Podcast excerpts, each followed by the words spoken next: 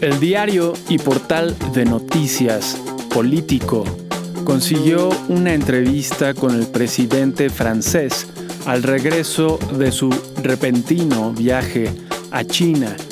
En dicha entrevista, el presidente Macron dio a entender que Europa no debía de convertirse en una seguidora de los Estados Unidos respecto al estatus de Taiwán y que debía reducir su dependencia del dólar estadounidense. Sin duda, el presidente Macron pactó con China para impedir o reducir la fuerza de Rusia en el conflicto de Ucrania. No sabemos cuál fue el compromiso de parte del presidente Xi Jinping, pero del lado del presidente francés quedó muy claro. Habrá que ver con el tiempo si dicho pacto fue exitoso. Hoy es el domingo 9 de abril del 2023 y este es el volumen 4, número 13 del semanario El inversionista.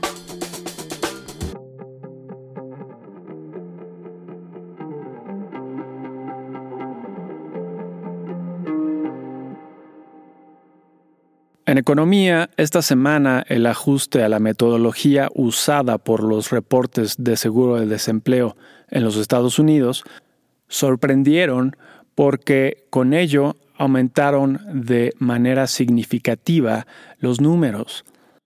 En México, la Secretaría de Hacienda, con el fin de aprobar un mayor gasto, insistió en sus precriterios del 2024 en que habrá un crecimiento de 3%.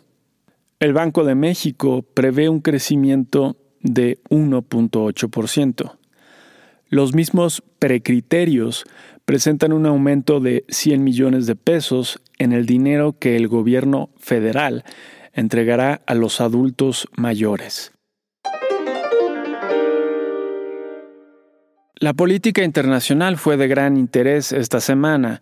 La líder de la Comisión de la Unión Europea y el presidente francés Emmanuel Macron volaron a Beijing para pedir a China que limite su apoyo a Rusia.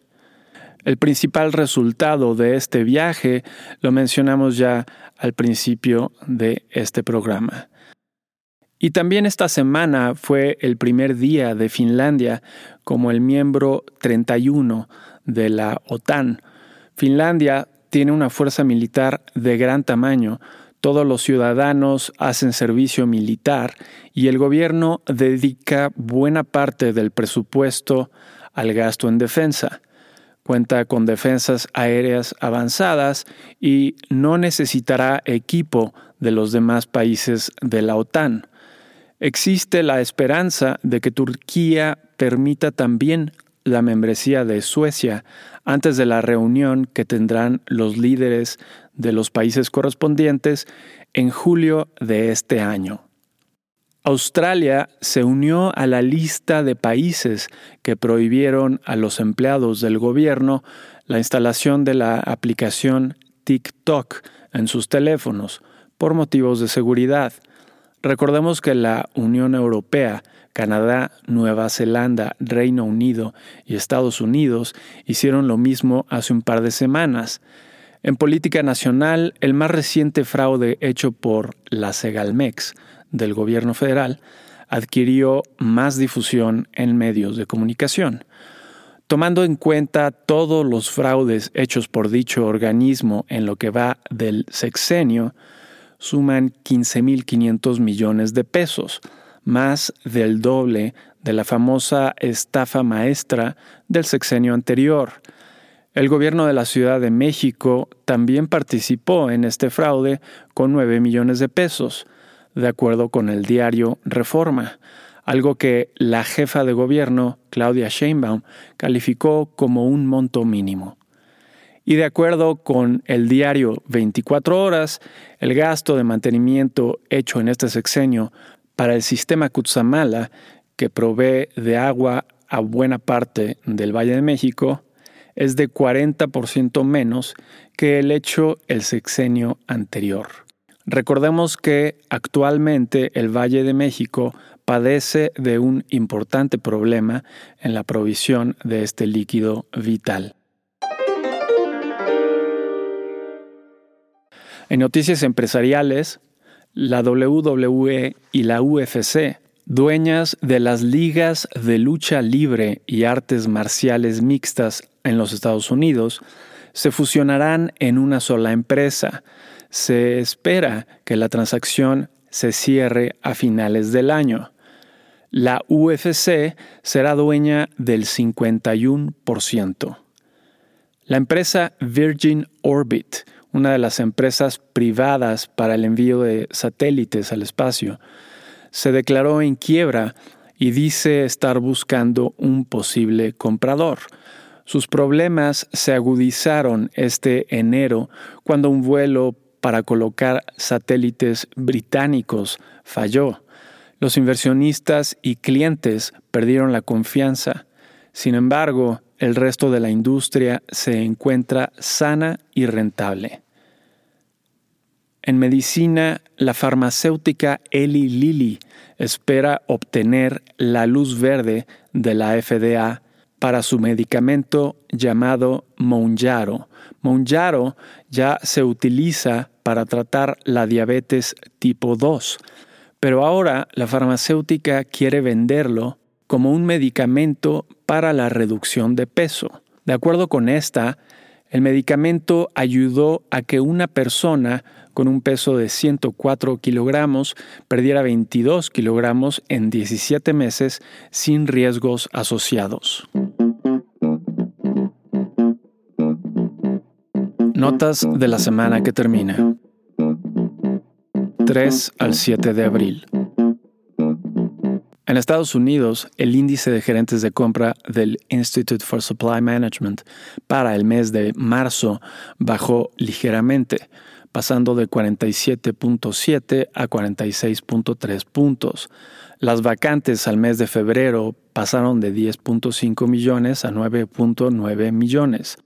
Las órdenes de fábricas para el mes de febrero tuvieron una reducción ligeramente mayor a la esperada, de 0.7% en vez de 0.5%.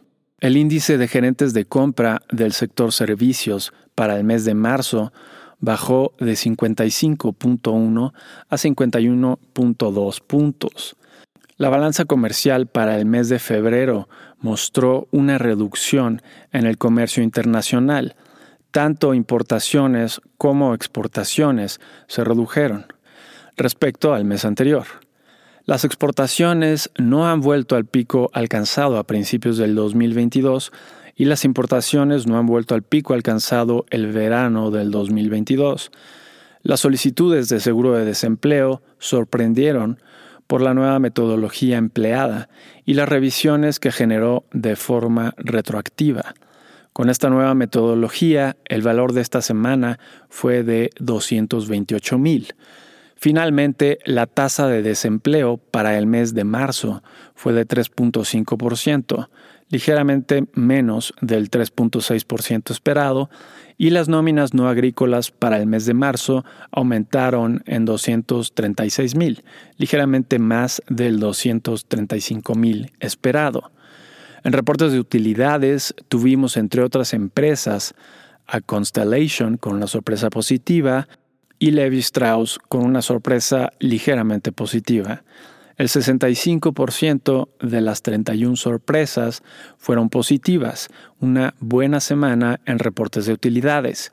Con respecto a la semana pasada, el índice Standard Poor's 500 de la bolsa estadounidense permaneció prácticamente sin cambio.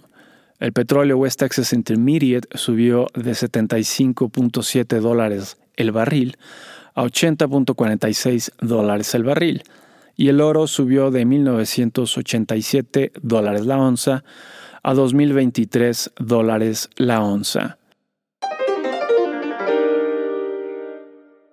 En México, el índice de gerentes de compra, según el INEGI, para el mes de marzo mostró una reducción de 53.4 a 51.6 puntos, la encuesta especialistas elaborada por Banco de México para el mes de marzo mostró un importante ajuste en las expectativas del tipo de cambio. Anteriormente se esperaba que cerrara el año en 19.80 y ahora se espera que cierre el año en 19.44. La inflación anual al mes de marzo fue de 6.85%, una considerable desaceleración desde el 7.62% del mes anterior, que se debió principalmente a los precios de agropecuarios. La confianza del consumidor para el mes de marzo se redujo ligeramente en 0.3 puntos respecto al mes anterior. Finalmente, la inversión para el mes de enero disminuyó en 0.5%. Con respecto a la semana pasada, el índice de precios y cotizaciones de la Bolsa Mexicana de Valores permaneció prácticamente sin cambio y el tipo de cambio subió de 18 pesos por dólar a 18.11 pesos por dólar.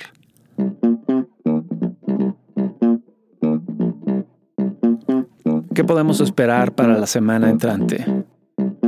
10 al 14 de abril. En Estados Unidos, el miércoles tendremos la inflación según el índice de precios al consumidor para el mes de marzo. En la última ocasión, esta fue de 6.1%. Ese mismo día tendremos las minutas de la última reunión de la Reserva Federal. El jueves, como siempre, tendremos las solicitudes de seguro de desempleo.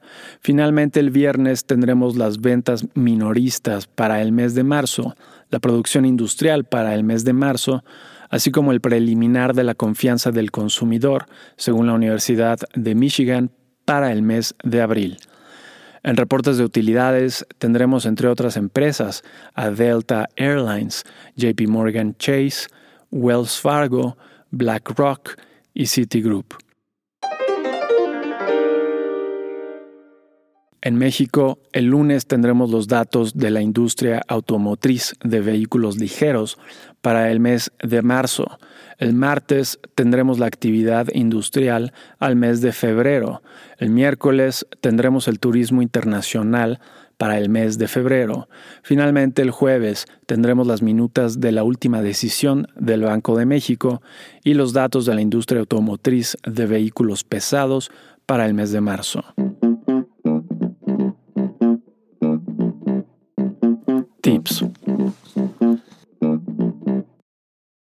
Mantenemos nuestra recomendación de invertir una porción considerable en la bolsa estadounidense y el resto en deuda soberana, ya sea nacional o estadounidense, a seis meses.